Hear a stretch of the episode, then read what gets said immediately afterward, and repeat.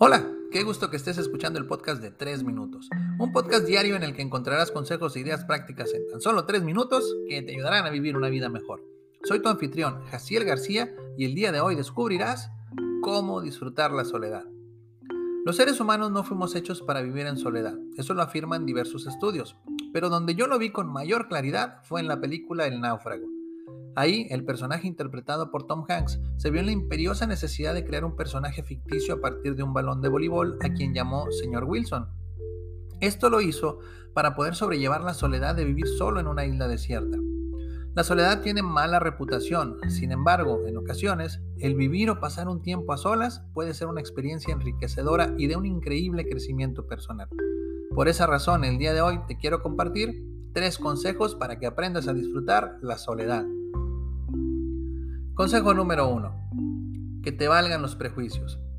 Lamentablemente como sociedad tenemos muchos prejuicios hacia las personas solitarias. Se les tacha de introvertidos e inadaptados sociales y se cree que están solos porque nadie es capaz de soportarlos.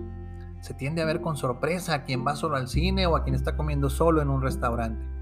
La realidad es que muchas personas estamos solas no porque tengamos poca capacidad de adaptación, sino más bien porque hemos tomado esa decisión.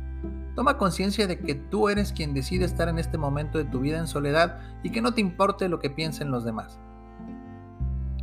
Consejo número 2. Haz que tu objetivo sea conocerte. Una de las mejores cosas que puede ofrecerte la soledad es la oportunidad de reencontrarte y conocerte realmente. La mayor parte de nuestras vidas vivimos tan centrados en otras personas como familiares, conocidos, amigos, compañeros de escuela y trabajo, artistas y deportistas, que conocemos una gran cantidad de detalles sobre sus vidas, pero desconocemos en gran parte la nuestra. Aprovecha la soledad para descubrir qué es lo que te apasiona, qué quieres lograr en la vida, cuáles son tus fortalezas y debilidades, qué es lo que te gusta y lo que te disgusta, cuáles son tus emociones y cómo influyen en tu vida y qué te hace feliz. De esta manera, los momentos que pases en soledad se convertirán en algunos de los más valiosos de toda tu vida.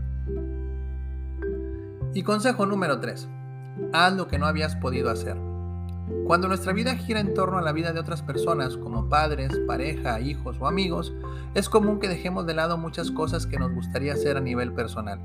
Quizá ese viaje que llevas queriendo hacer desde hace mucho se ha tenido que posponer por el regreso a clases de los niños, o ese juego de béisbol que siempre has querido ver ha sido sustituido por el de fútbol que le gusta a tu esposo. En muchas ocasiones sacrificamos lo que queremos hacer por darle gusto a esas personas que amamos. Pero cuando vives en soledad, tienes la maravillosa oportunidad de darle gusto a la persona más importante en tu vida. Y esa persona eres tú.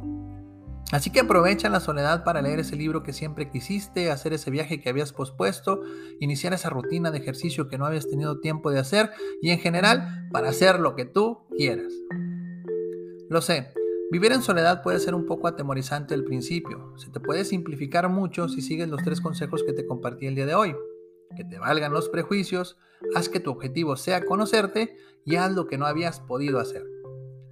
Si te gustó este episodio, dale like, compártelo entre tus conocidos y suscríbete a mis redes sociales. Te lo voy a agradecer muchísimo. Si aún no tienes mi libro Motivación, cómpralo en mi sitio web www.jacielgarcía.com.